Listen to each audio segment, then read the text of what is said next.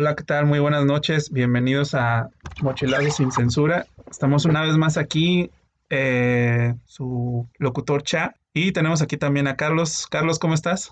Muy, muy bien. ¿Y tú? Pues bien, aquí en el día número 2 del encierro del coronavirus, transmitiendo desde el búnker como a 30 metros bajo tierra.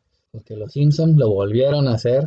Exactamente, y como bien lo dices, en los Simpsons dicen que necesitan la risa, así que para eso estamos nosotros y tenemos derecho de quedarnos en el búnker. Entonces, pues vamos a comenzar con todas las cosas que vamos a platicar el día de hoy. Oye, pues 2020 va bien tranquilito, ¿no crees?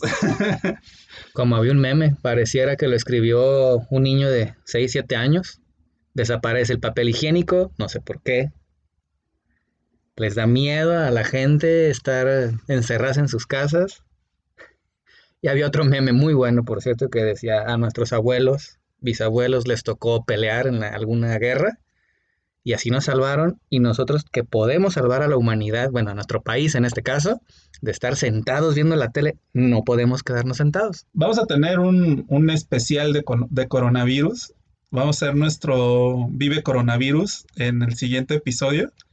Pero, pues, como ustedes saben, los podcasts son los días 15 y 30. Bueno, este va a salir un poquito tarde por, por lo mismo de que hubo ahí este, unos problemas de, de agenda, ¿no? Porque pues, estoy muy ocupado yo aquí encerrado y este Carlos pues estuvo insistiendo y yo no, no me pude levantar de mi cama porque tenía el celular ahí muy lejos y pues tengo unos horarios que de vampiro, ¿no? Prácticamente. O sea, yo vivo de noche y, y en el día duermo, ¿no? Pues prácticamente porque, digo, ustedes no están para saberlo, pero soy una persona de tez bastante blanca. Entonces, para mí la exposición al sol, pues ya me produce que me quede como carnitas, ¿no? Así con la carne rosado, así rosita, güey. Y pues la verdad es bastante incómodo para mí estar en el sol, ¿no? Entonces, eh, pues aprovecho para decir que el, sol es mi peor enemigo, ¿no? Y pues aparte, pues no me gusta salir de día, ¿no? Como dicen los tucanes de Tijuana, a mí me gusta vivir de noche. Las mejores cosas pasan de noche. Exactamente. Aparte, sabes que el, el hecho de, de, estar en la noche para mí es como mejor porque en el trabajo, por ejemplo, a mí me gusta más de noche porque no tengo que contestar llamadas, ni, ni correos, ni nada. Entonces por la noche todo el mundo está tranquilo, nadie te molesta, no hay ruido, entonces te, como que me concentro mejor y pues por eso me gusta más la noche. Y aparte, pues también, como dices, las mejores cosas pasan de noche y pues obviamente las fiestas y reuniones, todo eso, pues es en la noche. Entonces, por, por ende, soy de los que se amanece, pero porque duermo todo el día. Estamos iniciando marzo con con unas historias horribles de feminicidio en México. Este, si ustedes no están escuchándonos desde México, bueno, en México ha habido, bueno, siempre lo ha habido y siempre se ha documentado desde las muertas de Juárez por ahí del 2008, 2010, más o menos. Si es que un poco más. Si es que un poco más. Ya viene una ola de violencia, vamos a llamarlo sistemática. Pues no me voy a meter tanto en el debate de por qué es o por qué no es o sea, simplemente está, ¿no? Que es lo que nos preocupa aquí. Muchas mujeres están muriendo. Y pues ya las mujeres dijeron, basta, ¿no? Entonces, el día 8 y 9 de marzo organizaron una pues marcha nacional que al final se volvió internacional. Y pues bueno, la idea era el 8 de marzo hacerse visibles, o sea, que todas salieran a la calle de manera pacífica. Y el día 9 de marzo desaparecer completamente. Esto haciendo una, mm, pues alusión a que las desaparecen, ¿no? O sea, ¿qué pasaría si hubiera un día sin mujeres, ¿no? O sea, que a tu hermana la desaparezcan o la maten y pues se supone que ese día nadie debía de contestar mensajes ni de hacerse presentes en las redes sociales y todo. Pero pues bueno, sabemos que siempre hay el negrito en el arroz, ¿no? Pero pues no vamos a darle importancia a eso porque realmente no vamos a, a generalizar un movimiento por 100 personas que no lo hicieron, ¿no? Sí, claro. Cada, a final de cuentas, cada persona, como dicen, cada cabeza es un mundo y cada una de ellas tiene una manera distinta de protestar o de no hacerse presente o de desaparecer en este caso. Hubo mucha controversia en el hecho de que desde ir a un gimnasio, practicar algún deporte, el de qué voy a hacer si soy ama de casa, mujeres se atacaban, ¿no? De que es que tienes que apoyar, es que tienes que estar sin hacer absolutamente nada y que se las arreglen como puedan, ¿no? Entonces, a final de cuentas, polarizar las cosas no está del todo bien y siempre, pues nuestro libre albedrío siempre nos hace hacer cosas de un lado del polo o del otro lado. Sí, o sea, los extremos siempre van a ser malos, ¿no? De todos lados. O sea, también eh, muy por encimita, pues hubo gente que lanzaba bombas Molotov y demás. Digo, al final hay mucha gente que aprovecha este tipo de situaciones para victimizarse y para manipular, ¿no? A los que están alrededor para que piensen de una forma determinada. Esto obviamente no, no se celebra, ¿no? Yo más bien celebro el hecho de que todas las mujeres se pusieron de acuerdo. Hubo una marcha bastante sensible, tengo bastantes amigas que fueron. Y lo que sí está mal, digo, inclusive si no es por feminicidio, no se tomen selfies en las marchas, por favor. O sea, no se trata de ustedes, se trata de un movimiento nacional, ¿no? O sea, el hecho de que ustedes salgan en una selfie en una marcha, pues le quita toda esa sensibilidad, ¿no? O sea, ya sabemos que sí fueron, ¿no? Y tampoco tienes que demostrarle a nadie que ahí estuviste para poder reclamar algo, ¿no? O sea, creo que lo, lo más fuerte que existe en el ser humano son las palabras, las letras, digamos, porque algo que tú dices o que escribes se queda ahí para siempre, ¿no? La gente lo va a recordar. Tanto es así que seguimos estudiando de libros, ¿no? De cosas que dijo la gente, no, no de selfies que se tomaron en las marchas, ¿no? No imágenes tal cual, aunque muchas veces dicen que una imagen vale más que mil palabras, pero a final de cuentas, a mi parecer, lo que más vale es el hecho de qué es lo que estás haciendo, tanto seas mujer o seas hombre, qué estás haciendo para ¿Cuál es tu granito de arena ante la situación? Hay que tener en cuenta que, bueno, les vamos a dar un poco de contexto, ¿no? Ya sabemos que no somos mujeres ni, ni somos transexuales ni nada y sé que se van a enojar porque estamos hablando de feminismo, dos machos opresores con privilegios, ¿no? Y más yo, ¿no? Porque soy blanco con privilegios, entonces estoy en el, en el eslabón más débil de, de lo que le emputa a la gente, ¿no? Estamos del lado del patriarcado y sí es complejo que un hombre se ponga a hablar de, feminismo sin caer en ya sea el querer caer bien o simplemente el hecho de dar una opinión y termine, te terminen juzgando de machista o de opresor o cualquier adjetivo que le quieras poner. Que bueno, también esa es la razón por la cual no tenemos Twitter, ¿no? Porque sabemos que en Twitter pues el odio está a la orden del día, ¿no? Que por cierto, vamos a dar nuestras redes sociales. Solamente tenemos fanpage de Facebook y, e Instagram. Em, recuerden que nos encuentran como mochilazos sin censura en ambos. Y también, digo, es tonto decirlo ahora, ¿no? Pero en Spotify también nos, nos encuentran como mochilazos sin censura porque ya nos están escuchando. Oye, por cierto, una, un saludo a, nuestros tres amigos de Stitcher, esta plataforma que la verdad no conozco, pero al parecer hay tres personas que eh, podcast con podcast nos van escuchando, así que esos tres fans que tenemos ahí, saludos. Besos y abrazos y pocos balazos. Este, así es. Entonces, eh, a la gente que nos escucha por Spotify, los que van en el Uber y apenas nos están sintonizando, digamos, pues yo sé que hay bastante podcast y ahora todo el mundo hace podcast y a lo mejor ya están muy hasta la madre de estar escuchando estas babosadas, ¿no? Nos gusta estar aquí echando desmadre, pues a veces pues es mejor grabarlo, ¿no? Que quede ahí para la posteridad. Entonces, bueno, continuando con el tema, em, ya les decía que en la marcha del 8 de marzo nosotros vivimos en Guadalajara, entonces en Guadalajara se calcularon unas 25 mil personas y de lo más significativo que hubo, que a mí la verdad fue lo que me pegó más, fue que pintaron a la el agua de la fuente de la Minerva de rojo, o sea, rojo sangre, no manches, o sea, eso sí dije, güey, qué denso está, o sea, si te imaginas, o sea, creo que la, la quiero pensar que eso fue para decir, pues es la sangre de todas las mujeres que han muerto en Jalisco, ¿no? ¿Cuántos litros podrá tener la Minerva? ¿Unos mil?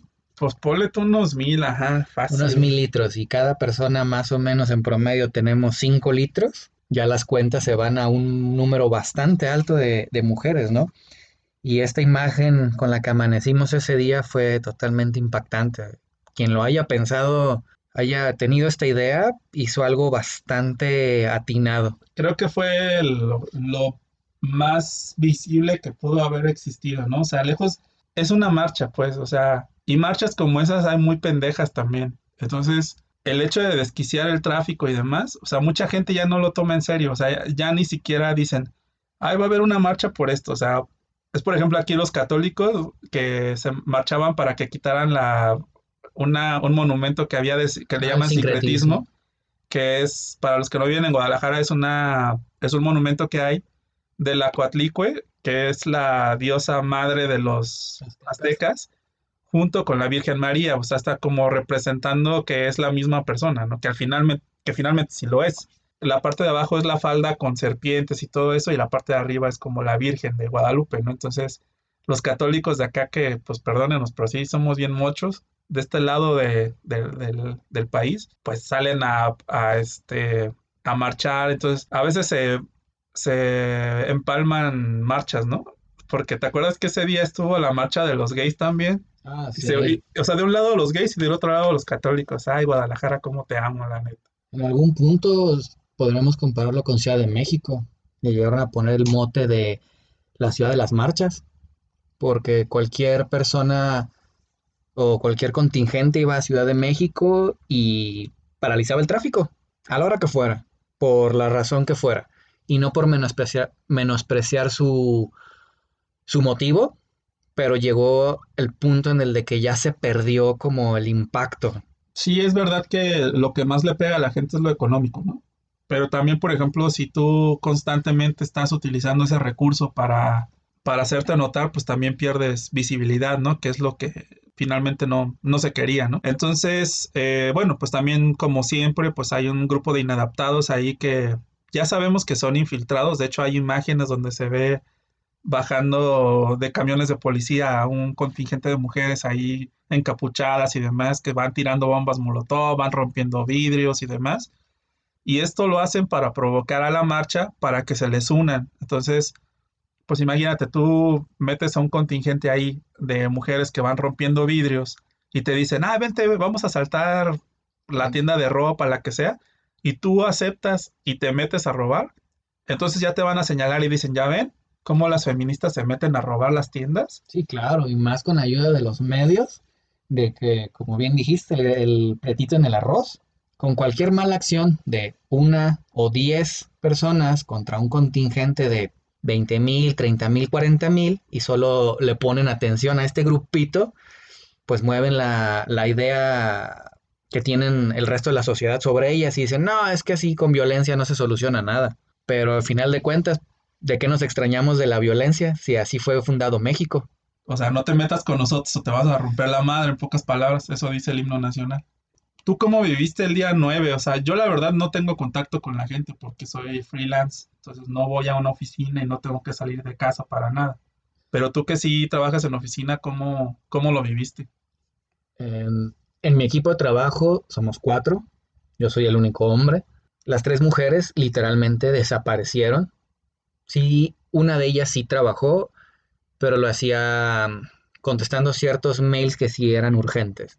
las otras dos no lo tomaron como vacaciones, literalmente sí desaparecieron, no hicieron absolutamente nada. Y el resto de las personas con las que, por, por mi trabajo, que es a nivel mundial, que tengo que estar hablando con gente de al menos 16 países diferentes, en todos los países de Latinoamérica las mujeres no estaban en Estados Unidos o en Europa, ahí estaban, pero no era lo mismo. Sí, sí se siente el hecho de que tú llegas a una oficina y de pronto mm, más o menos es 50-50% y de pronto no hay ninguna mujer, es como de, esto está chistoso, o sea, algo, algo sí está pasando como primera impresión.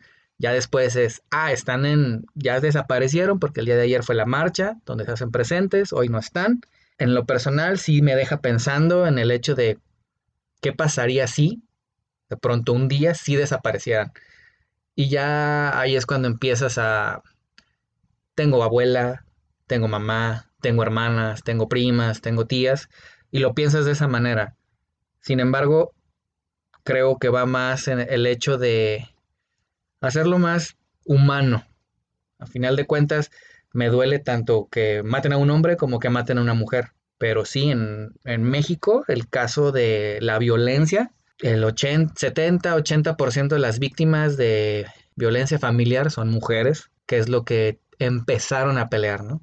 Sí, o sea, de hecho aquí no, no estamos peleando el hecho de que sean más hombres los que matan o más mujeres, o sea, simplemente creo lo que yo entendí de la marcha, o sea, sin ser feminista ni nada de eso, fue que ellas están luchando porque se tipifique el feminicidio como tal, ¿no? O sea, como un crimen de odio hacia la mujer. O sea, vamos a poner un ejemplo. Estuve investigando obviamente en el Código Penal Federal, que es más, lo voy a, bueno, ya, ya no lo voy a leer, porque lo cerré. Vamos a poner un, en contexto, ¿no? O sea, si es un asalto a mano armada y matan a alguien, y es, o sea, sea hombre o mujer, eso es homicidio. Si el, eh, si el asesino confiesa que mató a esa víctima porque es mujer y era más fácil hacerlo, eso ya es feminicidio. O sea, en el mismo, vamos a, o sea, en el, mismo ejemplo sería la diferencia, pues. Es como el caso de, si no me equivoco, de Ingrid, que fue la chavita que terminó destazando este, ya no puedo decir monstruo. Una bestia, güey. No, sé, no sé cómo decirlo, pero pues te peleas con alguien, llegas a los golpes, o como, o como antes, los corridos de antes eran uno contra uno y a golpes, o cada quien con su pistola, un duelo tal cual, ¿no? En este caso es porque es que no quería que ella me matara, es que ella se puso violenta, es que y vas y la matas para que nadie se dé cuenta de todo el desmadre que hiciste antes, ¿no? Al tipo este lo podían meter a la cárcel por maltrato, por violencia, lo que fuera. Y lo único que se le ocurrió en el momento fue matarla. Y todavía no conforme es, ah, pues vamos a, a cortarla en pedacitos y otras cosas que yo sí, que vi la imagen y todavía la, la recuerdo en la mente y es, híjole, o sea, ¿en qué momento pasas o cruzas esa línea, no? En el narcotráfico es más común, pero pues estos compadres se meten hasta el dedo, yo creo, no sé. Pero ya meterte con una mujer, el hombre es más, físicamente es más fuerte en general. Entonces, el meterte y hacerles más cosas, matarla, matar a alguien está mal de entrada. Pero todavía aparte de matarla, hacerles todo lo que les hacen, por ejemplo, mi hermana me decía, es que entiende esa parte. Eso no está tipificado. Es como que, ah, sí la mató y después la violó. Que le llaman necrofilia. Y es como, pues a lo mejor tú como hombre dices, pues ya la mató, o sea, ya es un solo delito. No, pero la torturó, la golpeó física o psicológicamente. Entonces las mujeres dicen, es que eso es distinto del de que llega un, un güey y te roba a mano armada. Sí, y también ligando el tema, pues ligando el famosísimo coronavirus con el feminismo. Este, estuve investigando y hay, ha habido tres olas de, feminismo. Se supone que ahorita estamos en la tercera ola, que empezó en los noventas. Entonces, antes pedían primero derecho a votar y luego segundo derecho a trabajar, o sea, digamos más, más laboral. Pero ahorita ya mutó en la tercera ola y ahora ya están pidiendo como igualdad de salarios, igualdad de, pues, de oportunidades, o sea, que el hombre no tenga preferencia para determinados puestos, que haya una cierta cuota de género, porque ahora ya no nada más es mujer y hombre. Ahora también hay géneros, ¿no? O sea, hay hombres que se identifican como mujeres, eh, mujeres, bueno, perdón, hombres que se cambian en el sexo a través de una operación.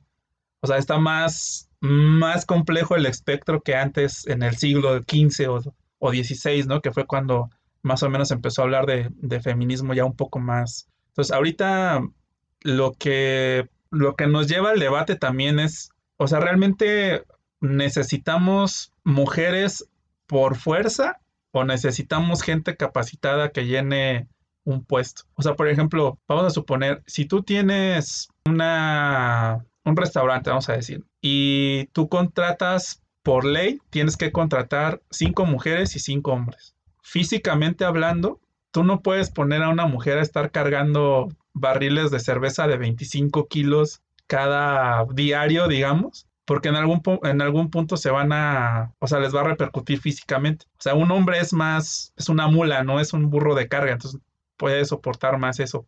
Pero el, simple hecho de, tener que llenar, o sea, puestos por fuerza, o sea, no se me hace la solución para la equidad de género. O sea, creo que debes de tener, pues ahí recursos humanos debe de decir, necesito una persona así, así asado, que tenga estas y estas características, y sobre eso hacer la contratación, ¿no? Obviamente, si le puedes dar prioridad a personas que están en una situación vulnerable, de las cuotas de género y eso no se me hace la solución porque no, no generan una, una real igualdad. O sea, lo único que generan es tener que contratar por fuerza a cierto tipo de gente, ¿no? Que a lo mejor pues no te van a rendir lo mismo que si hubieras tenido la oportunidad de escoger a alguien por sus capacidades, ¿no? Un tiempo que vengo siguiendo a un, no recuerdo si es médico o qué tan, qué tanto conocimiento científico tenga, que ya de por sí un médico pues tiene una educación bastante amplia. Eh, Jordan Peterson, él hablaba en una en un debate con, con una diputada australiana y otros diputados y hablaba, él ponía el ejemplo de, e, ella quería cuotas de equidad o de igualdad dentro del, del círculo de poder o de la política. Y él le puso un ejemplo. Él decía, el 99% de la población de albañiles son hombres. Entonces, ¿por qué no pones una cuota de género para que haya 50% hombres, 50% mujeres? A lo que ella se molesta y dice, pero bueno, es que no es el tema. Me dice, tú no puedes hablar de un tema de equidad o igualdad para, para un tema en específico, en este caso el poder o la política, y dejar de lado todo lo demás. Claro que hay N cantidad de casos donde por un mismo puesto un hombre gana más que una mujer. Hay empresas, ni, Nissan, a ver la que se me ocurre ahorita, una mujer es la CEO en la parte del, si no me equivoco, de Latinoamérica, que es buenísima, que todas las regiones de Nissan estaban perdiendo en ventas y donde ella estaba, se fueron para arriba. Entonces ahorita ella ya trabaja en Japón, mano a mano con, con pues, los japoneses que tienen 20, 30 años ahí, porque ella puede. Y por supuesto, las mujeres tienen una capacidad impresionante, igual o superior. Igual que si puedes agarrar un hombre, no sé, un Albert Einstein, ¿no? Que dices, ah, bueno, es que él estaba por encima de la media. Hay muchas mujeres que también están por encima de la media. Entonces sería revisar eso que dices, ¿no? A ver, para este trabajo, ¿qué es más equitativo? En el día que las mujeres iban a ausentar, el 9 de marzo, el IMSS no paró. ¿Por qué? Porque el, el 99% de las enfermeras son mujeres. Entonces, ¿cómo vas a dejar a un país? No puedes atender este, casos de, de urgencia porque están desaparecidas. Obviamente entiendo perfectamente, ¿no? La necesidad de las mujeres, pero es como de, pues, ¿vas a ser albañil? No. ¿Vas a hacer trabajos como físicos como los hombres? No. Entonces, ¿por qué pides una cuota para todo, pero luego lo vas reduciendo a, bueno, en puestos administrativos, en este tipo de puestos, pues es lo mismo, a final de cuentas, quién es más capaz que el otro, ¿no? Si tú te das cuenta que haces el mismo trabajo que tu compañero o que tu compañera y tienen el mismo tiempo en la empresa, tienen las mismas responsabilidades y ella gana menos que él, tampoco es como que digas, ah, es que es porque es mujer. Algo más hay. Y en caso de que sí fuera porque es mujer, ahí sí levantar la mano y decir, oye, pues hacemos exactamente lo mismo y yo cumplo con los objetivos más rápido que mi compañero hombre, pues entonces ahí sí. Pero si no tienes, como dicen, los pelos en la mano, no puedes nomás ir brincando y gritando y diciendo, es que queremos cuotas, queremos igualdad y equidad, cuando no sabes la diferencia entre equidad e igualdad. Yo, por ejemplo, trabajo en el, en el área de sistemas. Este, bueno, el área de sistemas es muy, muy, muy amplia, ¿no? Pero en específico en, el área en el que yo me manejo, que es redes, pues voy mucho de la mano con, con ingeniería civil. Entonces a veces me toca ir a construcciones y demás, y la mayoría de capataces son mujeres. Está muy, muy interesante ese dato. Sobre todo en Latinoamérica, yo trabajo en Latinoamérica y Caribe, sobre todo en Latinoamérica sí es muy marcado que no hay mujeres pues en ningún puesto que tenga que tomar decisiones como muy sensibles, digamos. O sea, las, las tienen, pero en gerencias medias y así. Pero en Caribe y en otros países que he estado, o sea, al contrario, las, las jefas, las chidas, son mujeres. O sea, me ha tocado jefas de sistemas que son buenísimas en lo que hacen, saben dirigir, tienen don de mando y todo eso. pues bastante admirable, ¿no? Entonces ahí es donde me pregunto por qué en Latinoamérica hay tal rezago. O sea, sí es muy marcado que, que en Latinoamérica sí somos muy machistas. O sea, machistas a lo mejor en el aspecto de que no, no podemos ver la diferencia, saber que somos machistas, ¿sabes? O sea, a veces haces las cosas por una costumbre, por algo que te educaron, porque así son las cosas, o porque como tú dices, ¿no? O sea, a lo mejor como empresa, hablando en el aspecto económico, le sale más barato contratar a un hombre que a una mujer, porque en esta idea machista, o sea, una mujer pues se embaraza, te va a tener tres meses por ley cuando tenga su niño, o sea, va a necesitar más cuidados de como de cáncer de mama, o sea, las, estos papanicolaos y demás. O sea, te, representan más ausencia que un hombre, digamos. Pues N cantidad de, de factores y al final de cuentas sería revisar caso por caso. Desde el, desde el punto de vista laboral, pues sí, el hombre, el hombre no se va a ir a, parir a, a, un, a un bebé. Entonces ahí decías, bueno, entonces, pues ahí a quien se discrimina es al hombre. Que tampoco hay igualdad ahí. ajá, entonces de pronto es como que, bueno, es que qué casos sí y qué casos no aplican para decir machismo, feminismo. Lo que mencionas de que no nos damos cuenta, puedes voltear a ver a tu mamá y si tienes hermanas o tus tías con tus primas, ah, es que como tú eres mujer, tú tienes que hacer, tienes que hacer la comida, tienes que lavar, tienes que planchar, tienes que cocinar, etcétera, etcétera. Y lo ves normal, lo ves por educación, pero es un machismo que en algún punto las mujeres lo fueron guardando y así es, es que así nos enseñaron, es que así nos hemos movido. Ahorita yo lo, veo con, con mis hermanas, es yo cocino, yo lavo, tengo que barrer, tengo que trapear, es como, pues hago exactamente las actividades que no estaban diseñadas para el típico macho mexicano. Y veo a mis hermanas y es, pues órale, tienen que ir a trabajar, tienen que juntar dinero porque tienen que comprarse, pues desde su maquillaje, su ropa, eh, aportar a la casa, si todavía con, con, con los papás, o ah, yo quiero pagarme un viaje, pero no tengo novio, no tengo esposo, ¿quién me lo paga? Pues yo lo tengo que pagar. Entonces los roles van poco a poco y muchas veces lo que se hace o lo que se pretende hacer, ya sea en medios o que muchas mujeres te lo dicen o muchos hombres, es, ah, es que conozco un caso, es que tengo este caso. Y de pronto dices, bueno, ciérralo en México, 120 millones de personas, donde las mujeres son creo que el 51%. Entonces de pronto dices, bueno, son 61 millones, por así decirlo. Yo conozco un caso de 61 millones. Bueno, me fui muy alto porque no estoy quitando a las niñas ni a, ni a las viejitas.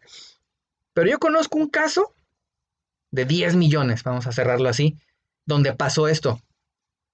Bueno, es uno de 10 millones. Bueno, pero es que también está este otro caso. Ok, ¿cuántos picos hay sobre esa, esa distribución, no? Entonces no puedes poner todos los casos, medirlos con la misma vara. Pues no. Y eso, eso también es un problema actual, se me hace para cualquier tipo de, defensa de, marchas y demás. O sea, hay que saber leer las estadísticas, o sea, no, no es lo mismo que compares los números de, del Estado de México, donde son 26 millones de habitantes, a los números de Colima, ¿no? Que son como 100 habitantes nada más, si es que existen, ¿no? bueno, espero que ya tengan al menos semáforos. Entonces, por ejemplo, vamos a suponer, si en Colima son 100 y tienen 10 feminicidios, estamos hablando de una de cada 10 mujeres. O sea, estamos hablando de un número alto. Pero si estamos hablando del Estado de México, que es 5, no sé, vamos a decir 5 de cada mil mujeres, entonces no es tan alto el número, ¿estás de acuerdo? O sea, hay que saber leer las, las estadísticas. No, no puedes o sea, también como, como se pide mucho, ¿no? O sea, no generalizar, o sea, no puedes generalizar algo con base en una estadística, como dices. Y es lo que estaba viendo en una serie de Netflix que se llama Mind Hunters. O sea, todas esas estadísticas tienen nombre y apellido. Ah, o sea, no las puedes tratar igual, ¿no? Y sí hay, hay miles de casos diferentes y demás, pero lo que en mercadotecnia se llama una muestra, o sea, tú tomas de, de, de todas esas, del 100%, debes de tomar, no sé, 5 o 10 casos y ver cómo se conectan. Si esas conexiones te dan una tendencia, entonces ya tienes la directriz para empezar a, a resolver un problema de, de fondo, vamos. Ahora, sí somos muy desesperados en esta generación por las redes sociales y queremos los cambios inmediatos. O sea, tan es así que a mí lo que me dio coraje es que el día, es más, desde dos semanas antes del 8 y 9 de marzo, todo mundo, o sea, todo mundo no se paró de hablar de las mujeres. O sea, en ningún momento, o sea, fue un 24 horas de estar mamando noticias de mujeres, ¿no? De feminicidios y que ahora ya se murió otra y ahora que ya desapareció y que vamos a encontrarla y la chingada. ¿Sabes qué pasó el 11 de marzo? Todo el mundo hablando del coronavirus. O sea, no tenemos capacidad de retención para, para enfrentar un problema primero y luego pasar al otro. O sea, a veces queremos estar en boca de todos para que vean lo perfectos que somos, lo, los, lo preocupados que estamos por el mundo, pero en realidad a todo el mundo le vale madre lo que, lo que está pasando en el mundo. Lo que quieren es ser reconocidos por la sociedad como un tipo de héroes o de, o de justicieros sociales. De algo que estás haciendo un buen trabajo, ¿no? Pero necesitas tener los reflectores. El hecho cuando empezaron es que están rayando los monumentos y que muchos hombres en su mayoría, es que así no es. Es como, pues, ¿por qué no? Tus héroes nacionales eran salteadores, eran asesinos. Es como, pues es, algo normal en este país, a final de cuentas, la violencia viene desde hace décadas, décadas, que no, ni el gobierno ni la sociedad ha hecho nada. Recuerdo una película de Cantinflas, de sus películas, primeras películas a color, creo que es el Policía 777, donde está agarrándose a balazos con los narcotraficantes. 1970 y estamos en 2020 y el problema del narcotráfico es, es sobrepaso a todos, ¿no? Y como bien dices, las redes sociales quieres todo rápido. Las mujeres se organizaron, hicieron su marcha el día 8, desaparecen el día 9 y dicen, bueno, queremos resultados. Y la transformación no se va a dar de un día para otro. Nosotros como mexicanos bien nos burlamos de cualquier cosa, nos reímos de cualquier cosa, tenemos un sentido, un humor negro, muy negro, pero al final de cuentas estamos detrás de una pantalla, ya sea de celular, de tu computadora, y no estás haciendo nada. Pasó Peña Nieto como presidente y no lo quitamos. Está López Obrador y no lo quitamos. Y nos preguntamos, ¿realmente tenemos el gobierno que nos merecemos? Entonces las mujeres, como bien dijiste, hacen su esfuerzo, pero quieren un resultado hoy o ayer lo querían, ¿no? Y al día siguiente estamos hablando del coronavirus. Entonces es como prioridades, ¿no? El, ser consistentes con qué queremos, cuándo lo queremos, para cuándo lo queremos, ¿no? Y es, pues es muy complejo. Hay mujeres que tienen toda su vida luchando por equidad de salarios en, a niveles administrativos altos, ¿no? Y dices, ah, perfecto que se logre, pero que se les pague porque los tienen objetivos, ¿no? Y, las empresas están migrando a eso de, si tú llegas a 10% de crecimiento, te toca un bono de tanto. Si tú puedes lograr que esta compañía pase de un 5 a un 10% de crecimiento, con todo lo que eso incluye, que si llegó el coronavirus, que si llegó la gripe aviar, que si el dólar se desplomó, que si hubo un ataque terrorista, tú cumples esa meta, te va a ir bien. Seas hombre, seas mujer. Y también está el otro lado del, espectro, ¿no? O sea, a mí también lo que no me gusta mucho de, este tipo de marchas es que, por ejemplo, todo mundo se sube al tren del mame, ¿no? Oh, o sea, por ejemplo, a lo mejor es un mal ejemplo y, no voy a caer bien, ¿no? Pero en esta marcha ya marchan las mujeres, este, tenemos este gran éxito, porque sí fue un gran éxito las dos marchas, ¿no? O sea, tanto, vamos a llamarle marcha y protesta, ¿no? O sea, la marcha porque salieron a las calles y pues realmente se les escuchó. Y el 9, la protesta de no hacer nada, o sea, realmente sí, sí caló, ¿no? Pero ahora, ¿qué pasa? Pues ahora ya están, no, es que también existimos los, los de la LGBT, también los minusválidos, también los ciegos, también estos, también lo otro, o sea, sí, güey, sí sabemos que existen, pero ahorita los reflectores están con las mujeres, ¿no? O sea, también ya se quisieron meter ahí los 43 de, de Ayotzinapa, la chingada. O sea, no, güey. O sea, ahorita estamos concentrados en las mujeres. Y también está mal que nada más se hable un día al año de, de cualquier situación, ¿no? O sea, por ejemplo, ya viene ahorita, no sé si ya viene o ya fue la, el, la marcha de los gays, bueno, de los, de los LGBT, creo que ya viene, no, me acuerdo, pero según yo es por el 21 de marzo, creo, no sé por qué algo tiene que ver con la primavera, no, no, no recuerdo bien. Luego, si ustedes saben, ahí, este, denos un zape cuando nos vean en la calle. Pasa lo mismo que con el 14 de febrero, ¿no? O sea, que todo el mundo dice, güey, o el Día de la Madre, ¿no? Es que el Día de la Madre debería de ser de todo el año y hay que festejarlos la chingada. Pues es lo mismo, güey, ¿no? Pero pues tampoco puedes resolver todos los problemas en un, en un año, ¿no? O sea, toma tiempo, es un proceso doloroso también, ¿no? O sea, porque, por ejemplo, o sea, uno como hombre también tiene que reconocer los, los machismos que, que están inculcados y los machismos que ya son tuyos de tu, de tu personalidad, güey. O sea, es una, es aprender a aprender y no tienes que ser intolerante, ¿no? O sea, también está del, el otro lado de la moneda.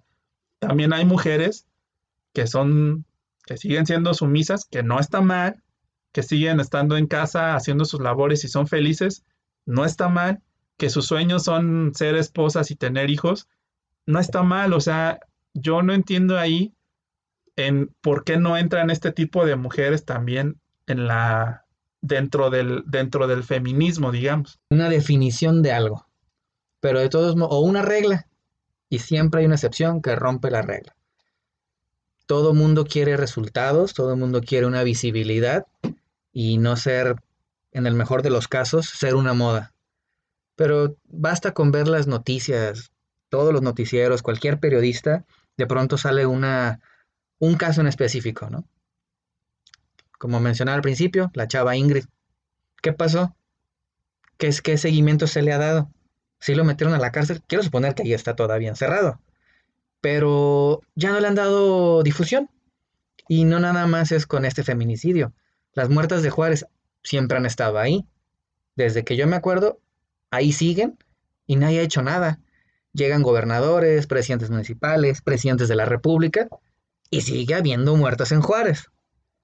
Entonces es como, bueno, ¿qué hace? Si la autoridad no hace nada, ¿tú qué haces?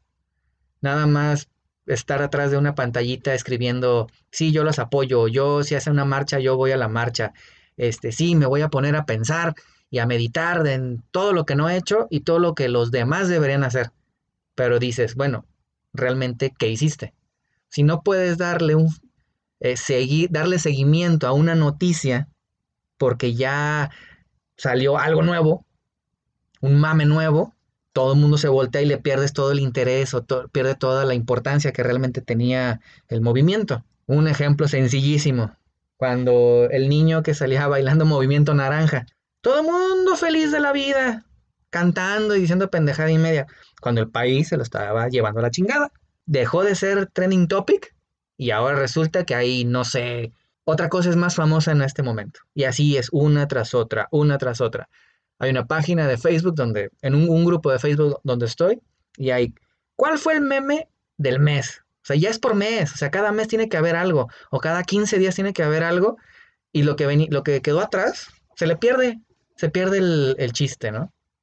Entonces, es complejo el tema, siempre lo va a ser, siempre va a ser, se van a polarizar, va a haber el, bando de los buenos contra los malos o el que no hace nada contra el que hace mucho. Pues que finalmente, o sea, estamos viviendo una ola nazi, ¿no? Ahorita así tal cual, una ola fascista. O sea, en el, en el estricto sentido de decir, si tú no piensas como yo, tú estás mal y yo estoy bien. Entonces, no, no se trata de eso. O sea, creo que la, la tolerancia es un valor que se ha perdido muy cabrón. O sea, yo lo veo, por ejemplo, con este ejemplo que te digo. O sea, no, puede ser posible que hagan una marcha de mujeres y no incluyan a todas las mujeres, ¿no? O sea, está cabrón, güey. No te quedes de huevón en tu casa. Vente a marchar.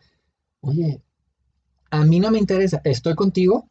Me interesa lo que tú dices, pero por X, Y o Z motivos, no puedo. O simplemente no estoy de acuerdo con salir a marchar y ya, ¿no? Y no por eso deja de ser mujer. Exactamente, o, vale menos o, lo que sea, ¿no? O sea, amigos, relájense un chingo, no mamen, o sea, sí relájense bien cabrón porque pues al rato se van a acabar matando ahí al de al lado nomás porque dijo algo que, con lo que no están de acuerdo, pues, y no, y tampoco manipulen la información que tienen alrededor para jalar agua a su pozo, ¿no? O sea, está cabrón, o sea, tengan, tengan propia, pues libre albedrío, ¿no? O sea, tengan su propia opinión, infórmense, lean, o sea, no vayan a ser como las, las típicas discusiones en redes sociales que ya hasta son los mismos pinches argumentos, que los buenos contra los malos, nos están matando, es que nos violan, o sea, todo sacado de un pinche infografía de Pictoline, güey, o no sé, alguna plantilla que no sabes tampoco si la información de ahí es cierta.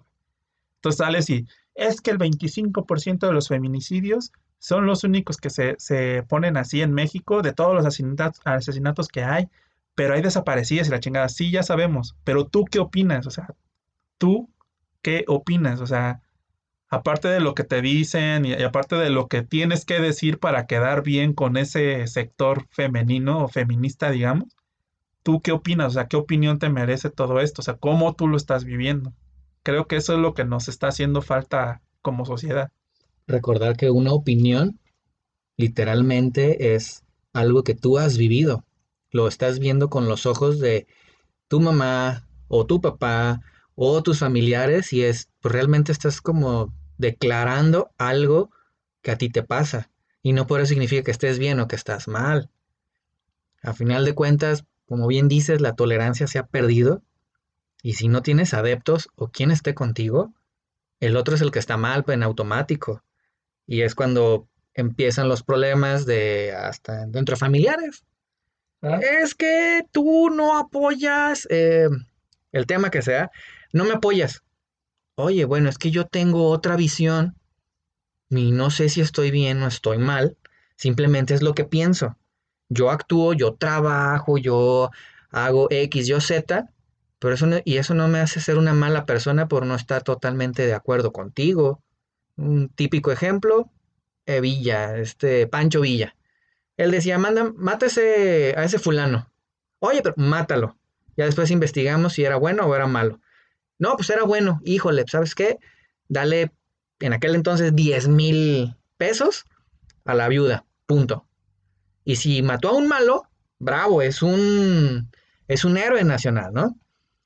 Y si eso lo traslapas, lo traspolas, perdón, a cualquier tema, dices, no, pues es que está cabrón. O sea, ¿tú con qué valor moral? Es que ese ladrón mató a dos violadores. O sea, a final de cuentas, matar está mal en cualquier religión. si así lo quieres ver, está mal. Pero entonces sería, ah, bueno, es el menor de los males. A final de cuentas son decisiones que cada quien toma, pero si no te basas en la tolerancia de al menos escuchar a la otra persona, para mí, en lo personal, esa, la, esa opinión ya no tiene ningún valor. es que también, o sea, ahí vamos a, a, a clavarnos en la textura, ¿no? O sea, en cosas ya más profundas finalmente, ¿quién define qué es bueno y qué es malo, no? O sea, cada persona tiene una visión diferente y el feminismo creo que está fragmentado, o sea, le está pasando como, como la religión. O sea, todos partimos de la base de que Dios existe, ¿no? Bueno, los que creen en Dios, ¿no? Entonces, de que Dios existe, ¿no? Entonces, de ahí se ramifican los que creen en el libro del Antiguo Testamento, los cristianos, los católicos, los protestantes, estos, esto, lo otro. Entonces, ya al final, todas esas derivaciones de, de, una sola creencia están fragmentadas y se pelean entre ellos para ver quién, quién la tiene más grande, ¿no? Como decimos los hombres. Entonces, pues no se trata de eso, o sea, sin, creo que todas las religiones se basan en, el amor, ¿no? En, en decir, güey, ámense los unos a los otros, vamos a respetarnos, o sea, no te metas conmigo, no me meto contigo. O sea, principios de convivencia social básica, ¿no? Civismo, que esa materia es, eso era una pendejada en la primaria, pero nos haría mucha falta que la regresaran a los libros de texto. Y creo que deberían ponerla en clases de, de, licenciatura y hasta de maestría, porque el civismo, como dijera don Benito Juárez, el respeto al derecho ajeno es la paz y lo que menos tenemos en este país ahorita es eso. No, y mira, pues ya más o menos para concluir el, tema, porque ya, ya se nos está llegando la hora, ¿verdad? Es es sano que nosotros como hombres estemos hablando sobre lo que pasó el 8 y 9 de marzo, porque finalmente ese era el resultado que querían las mujeres, que todo el país estuviera hablando. Si tú como ola feminista estás rechazando nuestra opinión en estos momentos, entonces no entendiste nada. O sea, nosotros tenemos que opinar también y sobre lo que opinamos vamos a aprender cómo con retroalimentación de ustedes, ¿no? De, ustedes. ¿Por qué nos invitó a mujeres? Porque simplemente en este programa no hay mujeres. No, o sea, no, no es la idea preconcebida desde un principio. O sea, simplemente somos un par de amigos hablando de temas del mame del momento, como, como bien lo decíamos. Y no está eh, programado tener una mujer para hablar de feminismo. Finalmente, son, como bien decía Carlos, nuestras opiniones y no es la verdad absoluta, ¿no? No es que todos los hombres de México opinen igual, ¿no? Simplemente somos nosotros los que opinamos así. Presentador le decían, ¿por qué no puede haber mujeres en los Boy Scouts? Porque la palabra en sí dice niños, boys, punto. Es un grupo para niños. Si tú quieres ser uno para mujeres, le tienes que cambiar el nombre. Y ya, así de simple. Sí, es como, por ejemplo, vamos a hacer un, un, este, un ejemplo muy estúpido, ¿no? O sea, ¿por qué no hay eh, strippers hombres en un lugar de chicas? Porque tú como hombre no vas a, querer ver un pinche vato desnudo, güey. Porque no te va a aprender en nada, ¿no? O sea, tú, tú quieres ver mujeres. No, o sea, no, no puedes, no puedes eh, ecualizar todo, digamos. O sea, hacer todo igual en donde no existe una razón para hacerlo igual. O sea, por ejemplo, volvemos al mismo de los albañiles, ¿no? O sea, tú no puedes meter mujeres albañiles porque a lo mejor es un trabajo demasiado pesado para mujeres. Sin embargo, dentro de la albañilería, sí hay actividades que pueden hacer ellas. O sea, no cargar los bultos de cemento. Pero pueden hacer la mezcla. Pero pueden hacer la mezcla. No pueden hacer la mezcla, a lo mejor porque es muy pesada la pala o eso, pero pueden poner la mezcla en los ladrillos y empezar a construir la pared. O sea, no seamos tan radicales tampoco, o sea, sí veamos, veamos las igualdades dentro de las diferencias. Creo que eso es lo, que nos va a sacar adelante. Y pues también ya para cerrar el tema, ¿qué podemos hacer nosotros como hombres? O sea, ¿qué, qué se te ocurre? Creo que lo primero que podríamos hacer es platicar con nuestras mamás y empezar a, a ver qué tipo de educación recibieron y que fue la que nos transmitieron a nosotros, ¿no? Y el, el ejemplo más simple, ¿por qué tú lavas los trastes y mi papá no? Llega cansado. Llega, llega cansado y él es el único que, tiene un trabajo remunerado. Entonces empezar a ver todo este tipo de cosas, ¿no? Ahorita ya no es tan fácil que solo el hombre sea el que provea en una casa, ya se necesita de los dos. Entonces, si yo fuera mujer, esperaría que mi marido llegara y te decía, ah, ¿sabes qué? Yo los lavo hoy. Yo los lunes, miércoles, viernes y domingos, yo los lavo en la noche, ¿no? Y tú los otros tres, cuatro días y empezarte a repartir las cosas. Entonces, muchos conceptos que ya tienes, platicarlos con alguien que sabe del tema. Qué mejor que tus hermanas, tus primas, tus tías, tu mamá, ¿no?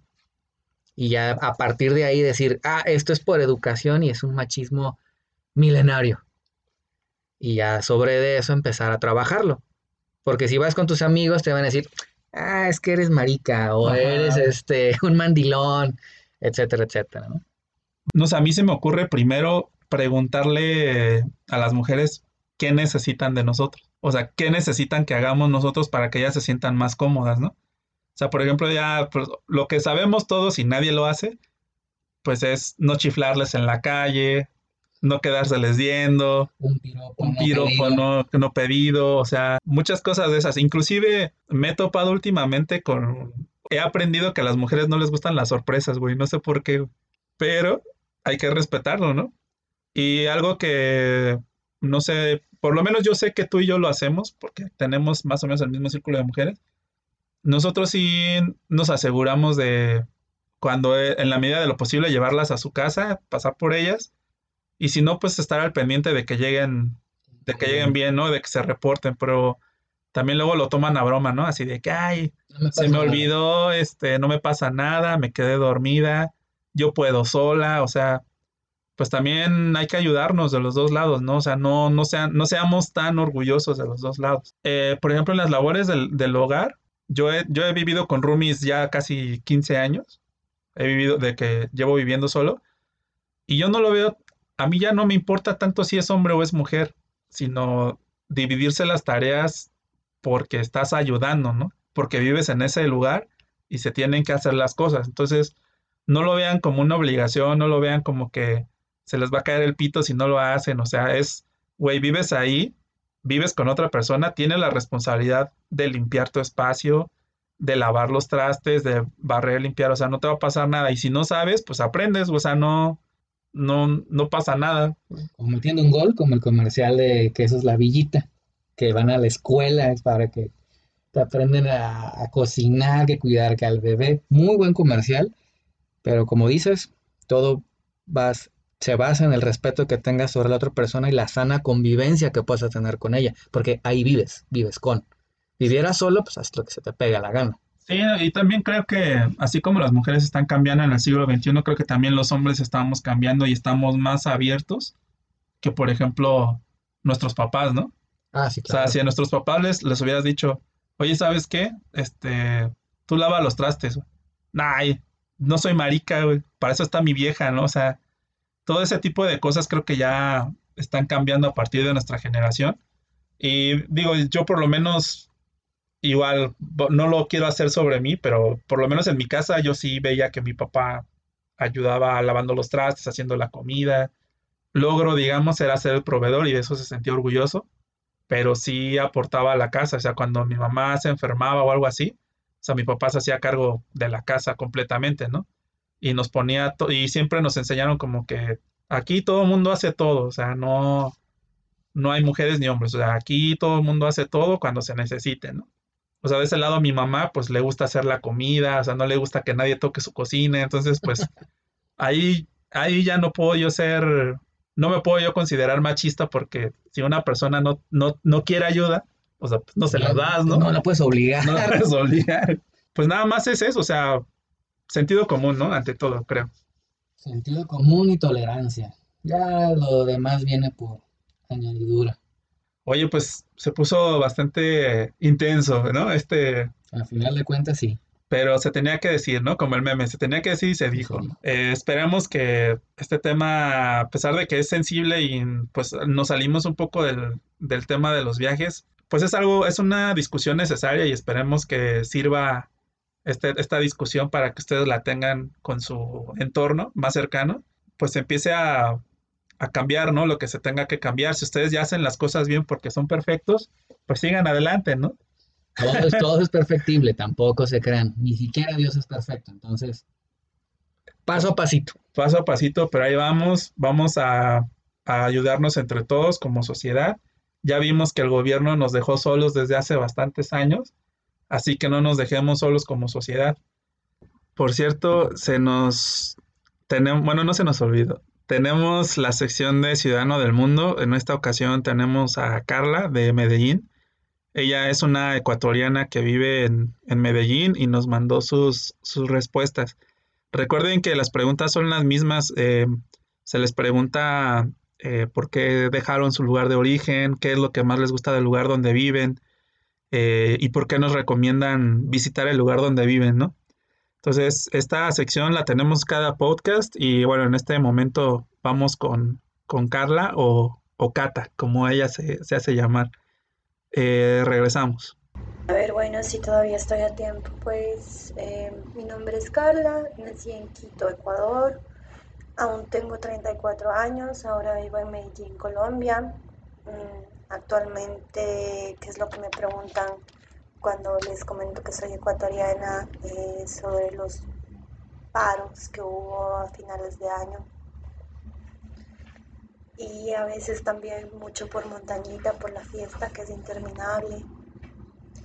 Eh, porque me mudé, necesitaba un cambio y mientras pues sienta, no voy a dudar en guardar mi vida en una maleta seguir mi rumbo.